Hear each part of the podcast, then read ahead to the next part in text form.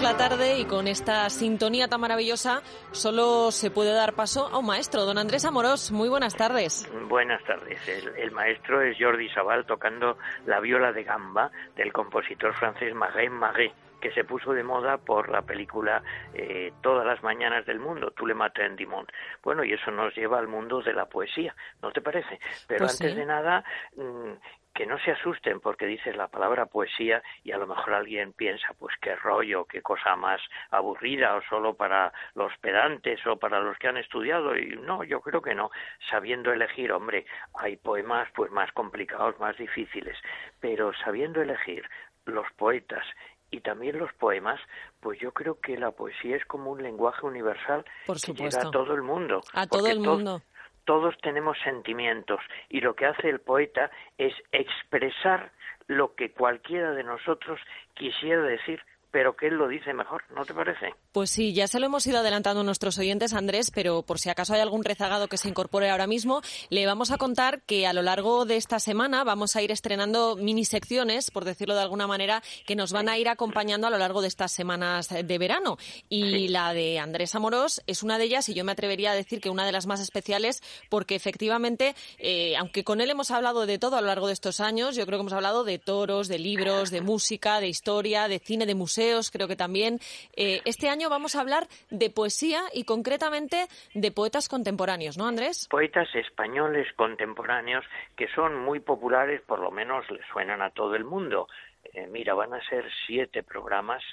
Becker, Antonio Machado, Manuel Machado, Pedro Salinas, García Lorca, Cernuda y Miguel Hernández, que todo el mundo le suena, pero bueno, que yo creo que a lo mejor algunos pues pueden descubrir algo y disfrutar pues escuchando sus poemas más famosos con un pequeñito comentario, porque lo que yo haré será eh, comentar charlando contigo primero cómo era ese personaje, pero sin ponernos pedantes, con toda sencillez, cómo vivió, cuándo, si era feliz, si no, y luego pues elegir dos o tres poemas, comentarlos un poquito y escucharlos y nada más. Así que simplemente no se asusten, disfrutar con la poesía. Y empezamos con Becker, ¿te parece? Espe- empezamos con Becker, que es uno de los máximos exponentes del romanticismo y yo creo que de los Claro. autores de los que yo creo que casi todo el mundo puede por lo menos recitar una poesía o una de sus rimas más conocidas, ¿no? Claro que les suena, por lo menos es conocidísimo y bueno, siempre en todas las editoriales, en todas las colecciones de bolsillo lo pueden leer, tiene dos obras, las rimas y las leyendas. Las rimas que son en verso, naturalmente, las leyendas que son en prosa, o sea que es otro mundo. Bueno, como has dicho muy adecuadamente, es el gran poeta romántico español. Pero, ¿cuál es la cronología? Fíjate que aquí hay que fijarse un poquito porque es algo peculiar. Resulta que en, en el siglo XIX es muy fácil, español, es muy fácil distinguir. La primera mitad, estilo romántico. La segunda mitad, estilo realista. Pero en el caso de Becker no es así, de la poesía de Becker y de Rosalía de Castro, porque los dos, Becker y Rosalía de Castro, son poetas románticos de la segunda mitad del siglo XIX, es decir, de la época post-romántica, de la época en que ya predomina el realismo. Son, digamos, contemporáneos de la gran novela de Galdós, de Clarín. ¿Y, y por qué pasa esto? Pues mira, es que en España, España se consideraba entonces un país romántico por naturaleza y acudían de toda Europa pues viajeros a visitar lo más peculiar, lo más típico de España. Para ellos era Andalucía, era Ronda, por ejemplo, era Toledo, es decir, una España muy pintoresca, muy peculiar. Diríamos entonces, pues hay grandes poetas románticos españoles, pero hay un problema aquí, que es que varios de los grandes poetas románticos españoles de la época romántica caen un poquito en lo que llamamos la retórica, en algo un poco pues eh, solemne, en fin, que nos aleja un poquito. Si quieres pongo el ejemplo de Espronceda, la canción del pirata. Y va el capitán pirata cantando alegre en la popa, hacia un lado, al otro Europa y allá a su frente Estambul. Bueno, está muy bien, pero esto nos toca el corazón. pues no demasiado, perdona, porque es, es algo descriptivo, retórico, es como un orador que está hablando. En cambio, la verdadera poesía romántica, la que de verdad nos llega, es la poesía del intimismo, la poesía dicha no para recitar, sino para decir de cerca, bajito, al oído de otra persona. Para sentir. Bueno, claro, eso es eh, Becker. Lo que sabemos es que tuvo una vida desgraciada, aunque tuvo cierto éxito literario, pero una vida sentimentalmente desgraciada y una vida enteramente soñadora. Rafael Alberti elige un verso de Becker para definirlo, le llama huésped de las nieblas. Las nieblas. Está siempre en su mundo, es decir, eso es típico del romántico, no aceptar la realidad, sino refugiarse en sus sueños. Entonces, es una poesía influida, por un lado, por un poeta alemán, Heine, escrito con H, Heine, pero también por la poesía popular andaluza, que le influye mucho y que va a ser muy importante en todos estos poetas que vamos a comentar. Y aquí hay un problema básico que es que mucha gente dice, pues sí, Becker es un eh, poeta estupendo, lo he leído a lo mejor en el colegio, en el instituto, pero, mm, mucha gente piensa que es cursi. Blandito, ¿no? Blandito, que es, eh, perdón por la expresión, eh, para señoritas cursis. Y no es así. Es, es un precio que ha de pagar por su popularidad. Mira, yo lo comparo pues mucho, por ejemplo, con un pintor, con Murillo. Murillo es un pintor maravilloso, pero hay gente que dice, bueno, sí, las estampitas de primera comunión. No, no solo eso, muchísimo más. Bueno, pues Becker, muchísimo más. Es un gran poeta mm, de verdad y además un poeta centrado en el amor, en el ensueño. Es, decía Antonio Machado, tiene el ángel de la verdadera poesía. Dice Cernuda que presenta el amor en todos sus aspectos, no solo el amor feliz, sino el amor más duro, la decepción, el desengaño, eh, el dolor. Bueno, en el primer poema que, que, ahora leeré, pero lo comento antes previamente un poquito, mm, lo que explica es su concepto de la poesía. ¿Y cómo lo explica? Su concepto del amor también. Bueno, con tres mujeres que aparecen en sueños ofreciéndose al poeta. Y son tres aspectos, digamos, de la mujer amada, del amor. La primera, pues es una mujer apasionada, que la imagina como una mujer morena, ardiente, le pregunta, ¿a mí me buscas? Contesta, no, no es a ti, no. La segunda es el otro aspecto del amor, es la mujer eh, pálida, rubia, delicada. ¿A mí me llamas? No, tampoco es a ti. Y finalmente aparece una tercera que dice, yo soy un sueño, un imposible, un vano fantasma, la que nunca podrá alcanzar. Y entonces el poeta replica, oh ven, ven tú. Así que ni el amor apasionado, sensual, ni el amor puramente mm, del sueño idealizado, sino el amor imposible, el que nunca llegará, ese es el que busca Becker. Si te parece, pues escuchamos de fondo un poquito de música de Satie y, y lo leemos. El primer poema. Pues vamos allá, Isaac.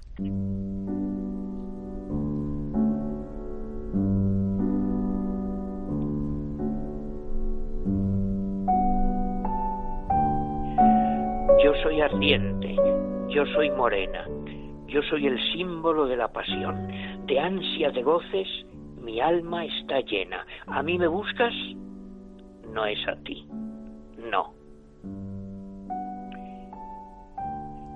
Mi frente es pálida, mis trenzas de oro. Puedo brindarte dichas sin fin. Yo de ternura guardo un tesoro. ¿A mí me llamas? No, no es a ti.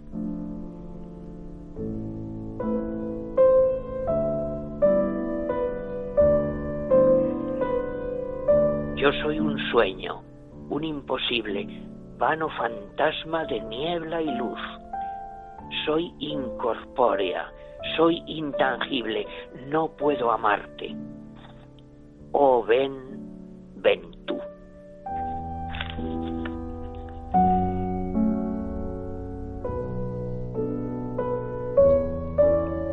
es un poema precioso. Yo recuerdo que nos lo, nos lo hacían aprender en el, en el colegio. Claro, y está muy bien saber poemas de memoria, porque los tenemos en la, ahí guardados para cuando queramos. Pero fíjate que esto, que es muy hermoso, pero por otro lado es un poquito peligroso, porque el poeta se condena a amar a alguien imposible, con lo cual está condenado al fracaso, a la desilusión. Bueno, si te parece, vamos eh, a preparar un poquito el comentario del segundo poema. Hemos visto el aspecto del amor, que es lo que le apasiona a Becker, claro, pero también junto a eso le apasiona la poesía. Y aquí Becker tiene una teoría muy clara, ¿eh? y la ha estudiado, por ejemplo, don Jorge Guillén porque muchas veces pensamos, bueno, la poesía eh, se la inventan los poetas. Y dice, no, no, no, la poesía no se la inventa el poeta. La poesía existe en la realidad. Aunque no hubiera poetas, seguiría habiendo poesía. Y entonces, ¿dónde está? Bueno, está, dice Becker, en varios mundos distintos. En primer lugar, la poesía está en el mundo de las sensaciones cuando vemos eh, pues eh, el sol, por ejemplo, en medio de las nubes, que es un paisaje precioso, o como escuchamos eh, una música mm, maravillosa, las sensaciones, la vista, el oído, pero también, y de modo más importante, la poesía está en el mundo de los sentimientos, claro. Hay el dolor, la tristeza, la angustia, la nostalgia, la, felicidad, pero sobre todo, por encima de todos, claro, el mundo del amor. Pero todavía la poesía, dice Becker, está por encima en otro mundo, en el mundo del misterio, palabra fundamental, no la realidad, sino el misterio. Y el misterio, dice Becker, ese es un momento en el que se está desarrollando mucho la ciencia positiva. Dice, bueno, pues la ciencia nunca será capaz de descubrir todo, de explicar todo. Siempre habrá algo, algún misterio, ¿no? Algún misterio, algo inexplicable. Entonces lo que hace el poeta es, primero, vivir esa poesía que está en el mundo. Después, hacerla suya y luego la tiene que expresar. Pero claro, aquí hay un problema, dice Becker, que es tremendo y que se lo plantea todo poeta, que es que los sentimientos cada uno lo vivimos a nuestra manera. Perdona, tu amor que tú has tenido es distinto del que yo he tenido, del que ha tenido cada uno de nuestros oyentes, y todos usamos el mismo lenguaje. ¿Cómo lo expresamos eso? Bueno, es que mm, la poesía tiene un problema que es usar palabras para expresar algo inefable, algo que no se puede expresar. ¿Cuál es la solución que da Becker? No contarlo todo por completo, claro y sencillo, sino dejar abierto un mensaje para que el lector lo complete. Bueno, esa es la clave, Andrés, de que al final un poema le pueda servir a personas diferentes en diferentes momentos de su vida y en situaciones totalmente distintas, ¿no? Por supuesto, porque lo hacemos nuestro y lo recreamos y nosotros mismos no leemos igual a Becker o a Galdós o a García Lorca, quien sea, no lo leemos igual a los 20 años que a los 40 o a los 60. Por supuesto. Bueno, si te parece, vamos a escuchar entonces otra vez música de Satie y escuchamos el segundo poema de Gustavo Adolfo Becker. Vamos allá.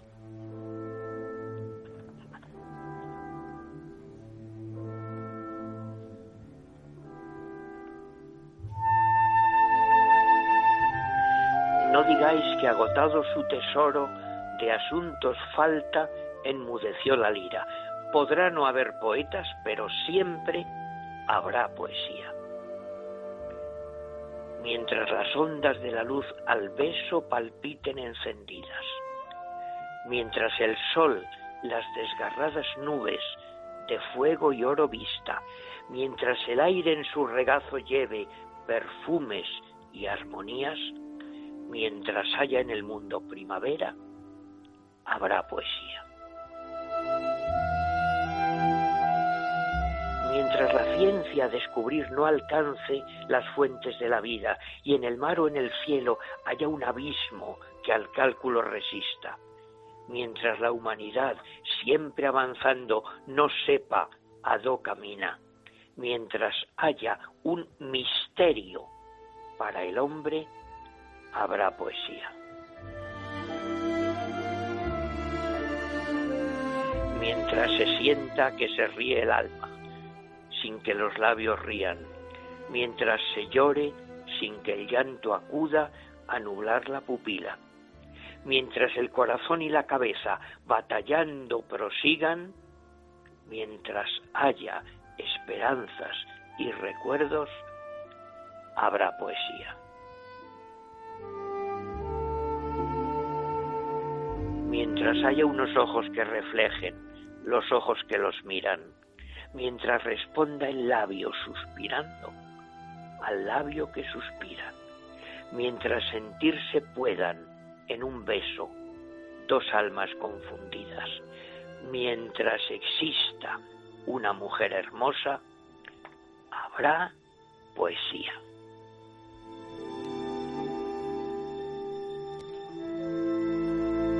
Siempre habrá poesía, nos decía Andrés antes, y la verdad es que es un poema estupendo para empezar una sección como esta en la que reivindicamos precisamente eso, el valor de la poesía, que como bien decía al inicio Andrés, pues no tiene que ser algo aburrido ni tampoco algo, algo cursi. Estamos hablando de Gustavo Adolfo Becker, creo que nos queda un poema por comentar que nos quería traer Andrés. Pues mira, muy rápidamente, un poema conocidísimo, pero que habla también de otra dimensión humana absolutamente fundamental, que es el paso del tiempo, la nostalgia y cómo nos sitúa, pues eh, nos va situando en tres momentos distintos, siempre eh, comentando eh, el pasado y el futuro, el pasado y el futuro. El futuro que no se sabe cómo será, el pasado el recuerdo. Si quieres otra vez música de Satí y escuchamos volverán las oscuras golondrinas.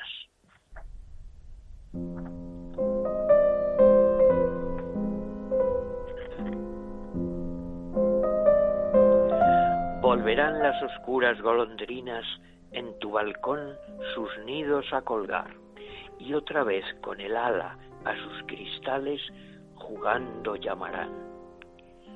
Pero aquellas que el vuelo refrenaban, tu hermosura y mi dicha a contemplar, aquellas que aprendieron nuestros nombres, esas no volverán.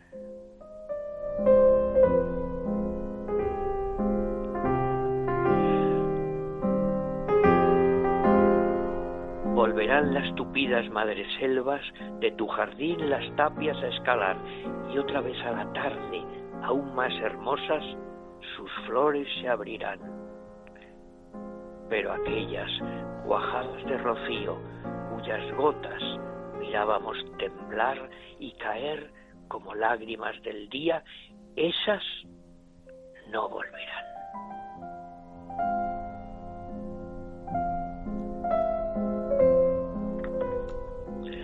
Volverán del amor en tus oídos las palabras ardientes a sonar. Tu corazón de su profundo sueño tal vez despertará, pero mudo y absorto y de rodillas, como se adora a Dios ante su altar, como yo te he querido, desengáñate, así no te querrán.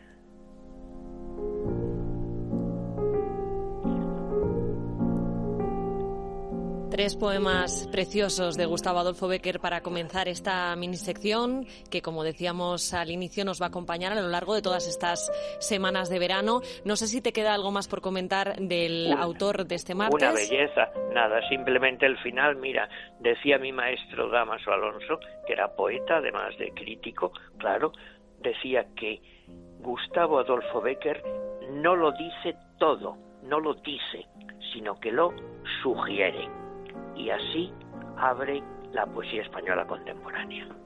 Pues nos quedamos con esa reflexión, Andrés, y me ha gustado lo de huésped de las, de las nieblas que decía Bien bonita expresión. Una expresión preciosa. Bueno, la semana que viene, lo adelantamos ya, vamos a dedicar esta sección a Antonio Machado, ¿verdad? Bueno, otro poeta popularísimo y maravilloso, sí. Hablaremos de Antonio Machado y luego también de su hermano Manuel. Fenomenal. Pues eh, la semana que viene seguimos, maestro. Hasta la próxima semana. Hasta luego.